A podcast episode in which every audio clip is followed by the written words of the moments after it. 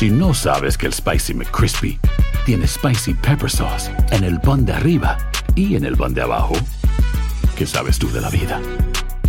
Para, pa, pa, pa.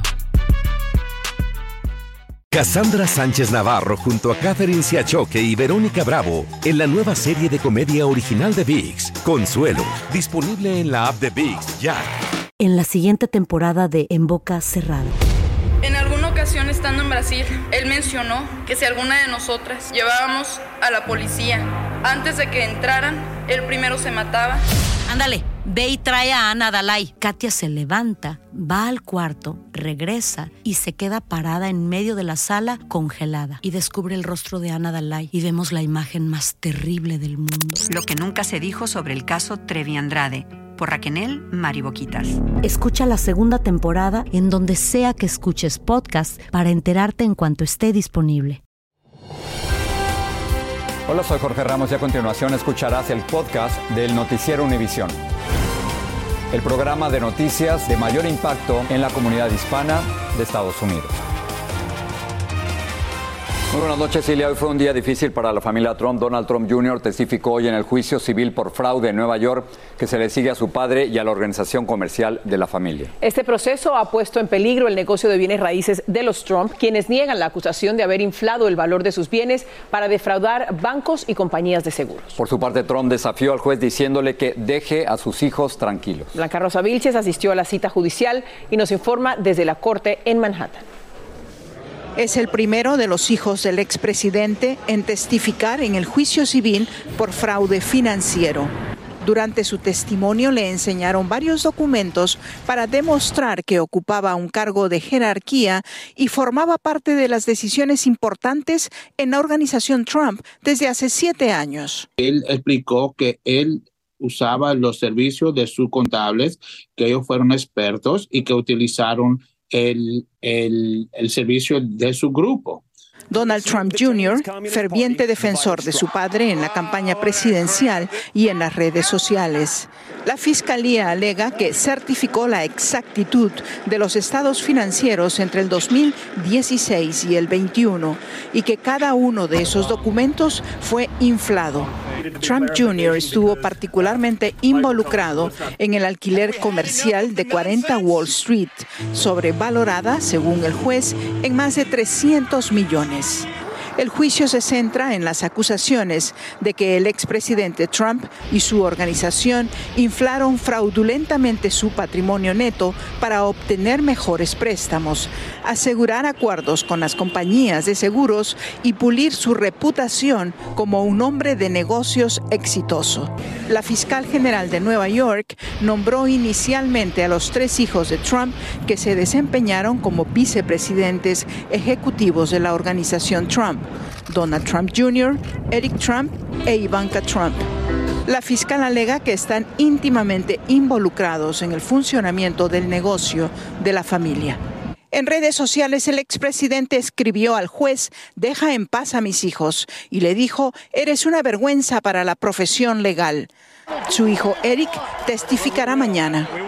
El expresidente Donald Trump está programado para testificar en esta corte el próximo lunes y su hija Ivanka el miércoles. En la ciudad de Nueva York, Blanca Rosa Vilches, Univisión.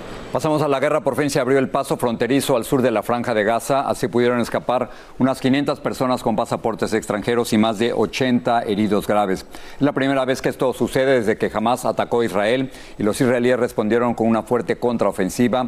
Pedro Rojas nos muestra cómo se llevó a cabo el cruce por el paso fronterizo que lleva a Egipto.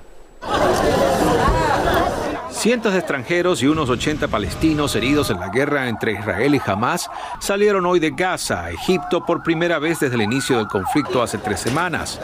Solo cinco trabajadores humanitarios estadounidenses estuvieron en el grupo y el Departamento de Estado anunció que entre las próximas 24 y 72 horas, cientos más recibirán indicaciones para salir de manera segura y ordenada. El acuerdo lo lograron Qatar, Egipto, Hamas, Israel y Estados Unidos. Los testimonios de los que parten del área son dramáticos. Without any minimum parameter for the life, no water, no food, no shelter, nothing, nothing. Esta ciudadana canadiense no pudo salir. So we came here hoping to live. Uh, we have a little hope to live. Al norte de Gaza, el segundo día de ataques israelíes a un campamento de refugiados generó serias críticas mundiales por el aumento de muertos civiles, mientras que un líder de Hamas enviaba un desafiante mensaje.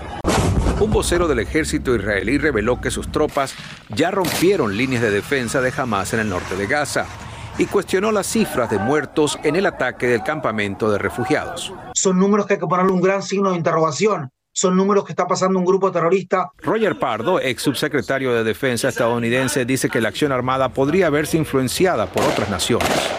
Mucho depende también del clima político en el mundo árabe y, eh, en, en Occidente, porque eso es lo que le pone presión a Israel. La Casa Blanca aún no revela más detalles de los acuerdos que se estarían alcanzando para tratar de sacar lo más rápido posible a los palestinos estadounidenses atrapados en Gaza. En Washington, Pedro Rojas, Univisión. Bolivia rompió relaciones diplomáticas con Israel bajo el argumento de lo que consideran una agresiva y desproporcionada ofensiva militar israelí en la franja de Gaza. El gobierno de Israel reaccionó diciendo que esa decisión es una rendición al terrorismo y al régimen de los ayatolás en Irán. El gobierno de Chile y Colombia, que también son de izquierda, llamaron a consultas a sus respectivos embajadores en Israel. La Cancillería chilena dijo que fue en respuesta a lo que calificó de ofensiva militar desproporcionada y agresiva de Israel en Gaza. El presidente Gustavo Petro de Colombia señaló que, y citamos, si Israel no cesa la masacre del pueblo palestino, su país no puede permanecer ahí. Israel pidió a ambos gobiernos que condenen el terrorismo de Hamas y que no se alineen con Venezuela e Irán en apoyo al terrorismo. Un juez de Nueva York le negó la posibilidad de fianza a Patrick Dye, acusado de amenazar con violar y cortarles la garganta a estudiantes judíos de la Universidad de Cornell. Dye fue llevado a la corte encadenado.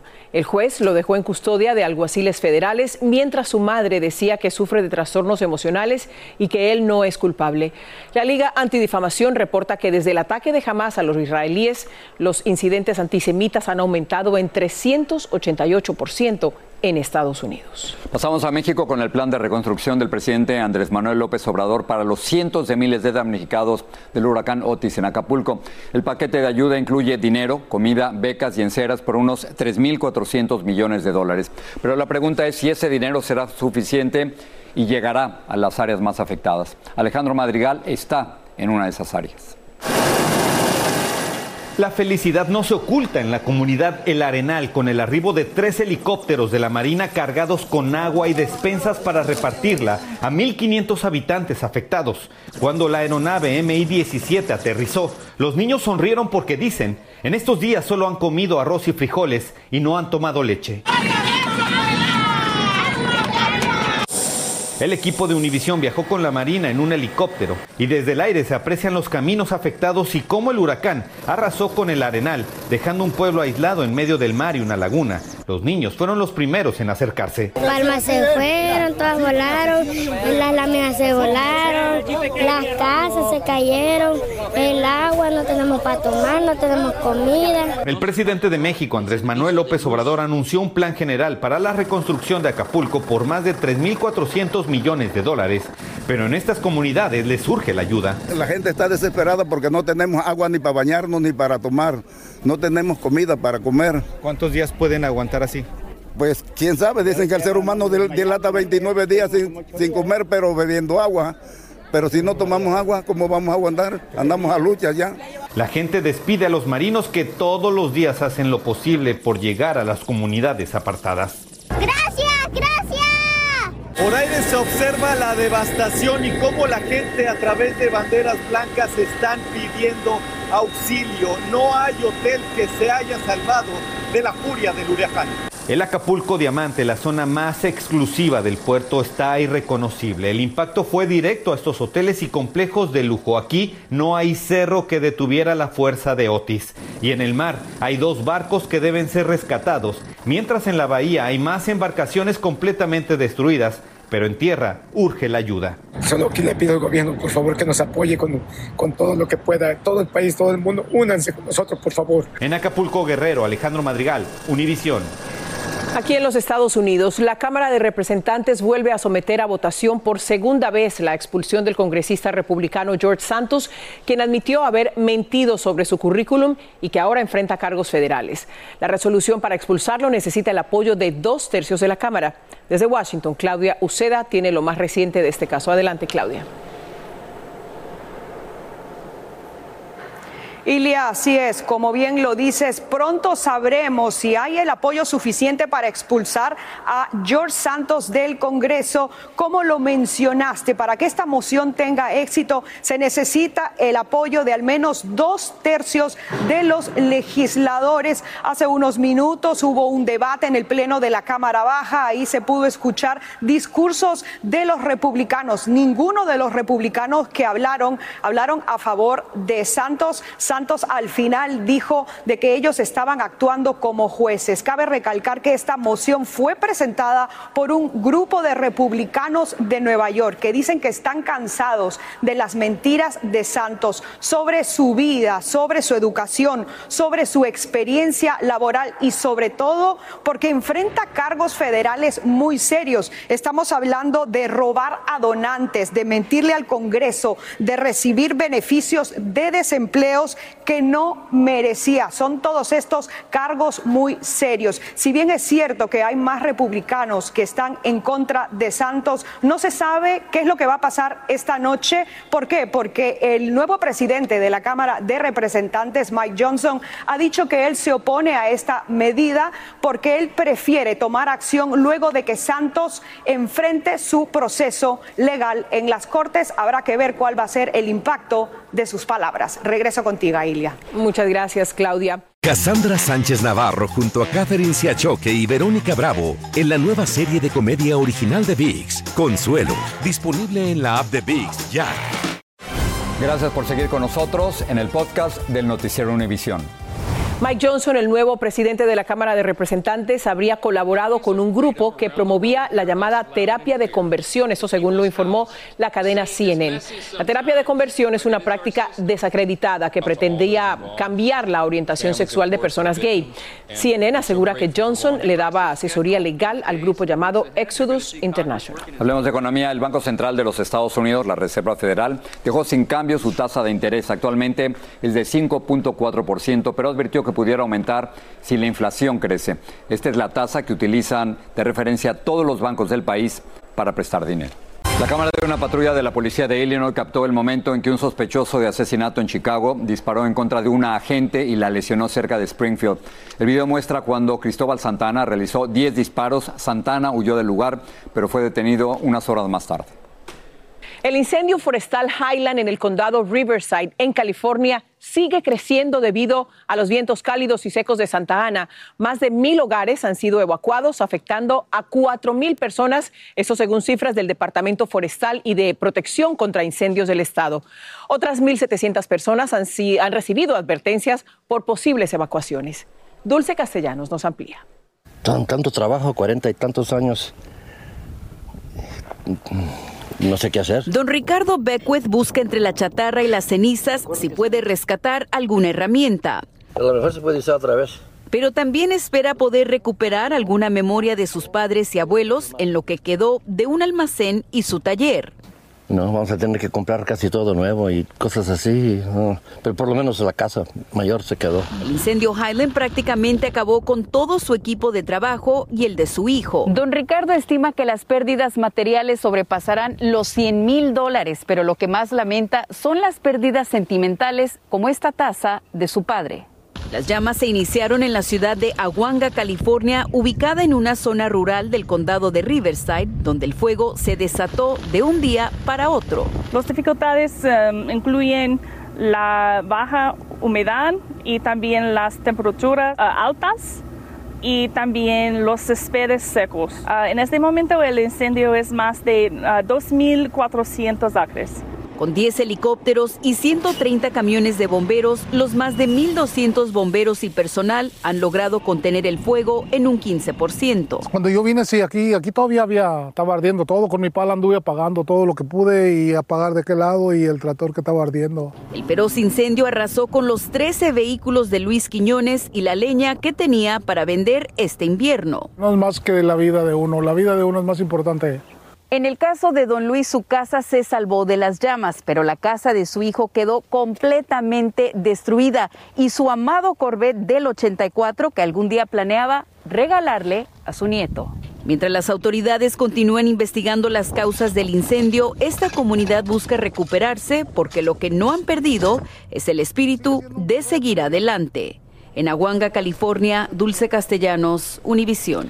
Con noviembre se inician las inscripciones para el seguro médico del próximo año, tanto para quienes lo tienen con sus empleadores como para que los deben de comprar. Y como era de esperarse, las pólizas para el 2024 serán más caras. Luis Mejir tiene los números. Los seguros médicos no se salvaron de la inflación. Mientras la escalada de precios de alimentos y productos finalmente se está enfriando, el costo de las pólizas subirá un 8.5% en el 2024, casi el doble de lo que aumentó este año. Pues eso hay un poquito de preocupación, a ver cuánto es que va a subir. Como casi la mitad de los estadounidenses, Miguel García recibe seguro de salud en su trabajo. Y aunque los empleadores pagarán la mayor parte, el costo para Miguel será también más alto. No sé si nos vaya a alcanzar hoy en día. Ya se juntan muchas cositas y ya es, es muy difícil sobrevivir. De los 24 mil dólares que típicamente cuesta la cobertura anual de una familia, los empleados tendrán que pagar ahora más de 6.500 dólares. Para ahorrar hay quienes prefieren planes con alto deducible, donde se paga más si se necesita usar servicios, pero pocos agentes los recomiendan. A pesar de que sí son bastante económicos para la persona, cuando la persona decide utilizarlo, les incrementa un costo dramático en su cobertura médica. Para aquellos que no tienen seguro en su trabajo, hoy precisamente primero de noviembre comienza el periodo de registración para los planes del gobierno, comúnmente conocidos como planes de Obamacare. El año pasado se registraron más de 16 millones de personas y este año se espera que califiquen aún más. Para aquellos que cumplan con los requisitos, el secretario de Salud dice que son una buena forma de ahorrar dinero. Cuatro de cada cinco personas que han ido al cuidado de salud.gov para buscar un plan de seguro médico han encontrado un plan por 10 dólares o menos mensualmente en los premios. Para muchos otros, el seguro seguirá siendo caro. El único consuelo es que más costoso aún puede resultar no tenerlo. En San Francisco, Luis Mejir, Univisión. Un nuevo análisis de los Centros para el Control de Enfermedades y el Centro Nacional de Estadísticas Vitales reveló que de 2021 a 2022 la tasa de mortalidad infantil aumentó un 3%. El primer aumento el mayor aumento en dos décadas. Según expertos, las causas pueden ser la falta de atención a la maternidad, limitando la capacidad de los padres de procurar al bebé, y también la falta de derechos reproductivos que obliga a millones de mujeres a llevar a término embarazos no deseados. La Sociedad Americana del Cáncer tiene nuevas recomendaciones para los fumadores. Recomienda que los adultos de 50 a 80 años que fumaron o aún fuman al menos una cajetilla de cigarros al día o que lo han hecho por los últimos 20 años se sometan a una revisión anual. Se calcula que estas previsiones podrían reducir en un 20% las muertes por cáncer de pulmón. El Día de Muertos no será lo mismo en la zona devastada por el huracán Otis. Efectivamente, los panteones están desolados porque los acapulqueños están ahora enfocados en sobrevivir. Como nos cuenta Jessica Cermeño, de todas maneras, las vendedoras de flores y velas salieron a trabajar hoy. En Acapulco, este Día de Muertos, la tristeza ha oscurecido el camino de las almas que regresan, porque aquí sigue creciendo la tragedia. Todo se perdió. Hay familias que no las encuentran. Hace rato vino una señora llorando que no encontraba a su hija con su nietecito. Judith Liquidano vende flores en el Panteón Las Cruces. Cuando la vimos estaba en su puesto sin luz, todavía esperando a los que año con año visitan el cementerio. Yo a mí me detectaron el cáncer la señora está diabética y aquí estamos luchando. Mujeres que lo perdieron todo pero no dejan de trabajar. Y su luz no está en los destellos que las alumbran, sino en su perseverancia. ¿Y has vendido algo tú, Julia? Pues aunque sean las velas poquitas que tengo aquí.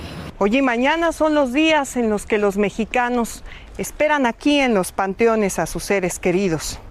Hoy a los niños, a los angelitos y mañana a los adultos. El más triste recuerdo de Acapulco. Fue la necesidad de los músicos por trabajar la que abrió las puertas del lugar. A diferencia de otros años, en las tumbas hay destrucción y pocas flores. El panteón luce desierto. De estar en mi casa ya me vine a ganar aunque sea unos, unos pesillos, ya sirven para tortillas, para algo. Porque en este puerto, a pesar de los inmensos daños, la gente está en las calles, sobreviviendo, avanzando poco a poco. Y con todo y la escasez, algunos lograron comprar flores para los que nos visitarán. Sí, así viene siquiera el aroma con eso. No diga que los abandonamos. Y los más afortunados que pudieron llegar al Campo Santo fue para contarles a los suyos que hoy ellos tienen mucho que agradecer. Si estamos aquí y vamos quedando poco a poco de todas las tragedias que han pasado, es por algo, quizás tenemos una misión que todavía vamos a cumplir. En el puerto de Acapulco, Guerrero, México, Jessica Cermeño, inicio. Qué imágenes, ¿no? Sí, poco a poco, poco a poco. Bueno, el resto de México, entre tanto, siguiendo la tradición, se prepara para celebrar a sus muertos. Cientos de cementerios han estado llenos de personas llevando flores, comida y ofrendas a las tumbas. La tradición dice que esta celebración forma parte del intento de guiar a los muertos para que vuelvan por lo menos una noche al lado de sus seres queridos. Les llevan comida, les llevan la, la música. Es, es, una, es como recuperarlos de alguna manera, ¿no? No se les olvida, no, no se han muerto si no se les olvida, es que se dice, ¿verdad? Sí. Gracias. Buenas noches. Mañana nos vemos.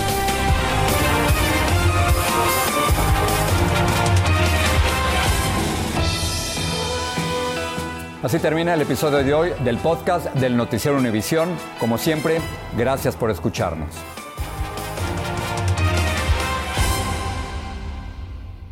En la siguiente temporada de En Boca Cerrada. Y hoy se dio a conocer que son más de 15 las chicas o las niñas y que viajan de un lado al otro con Sergio y con Gloria Trevi.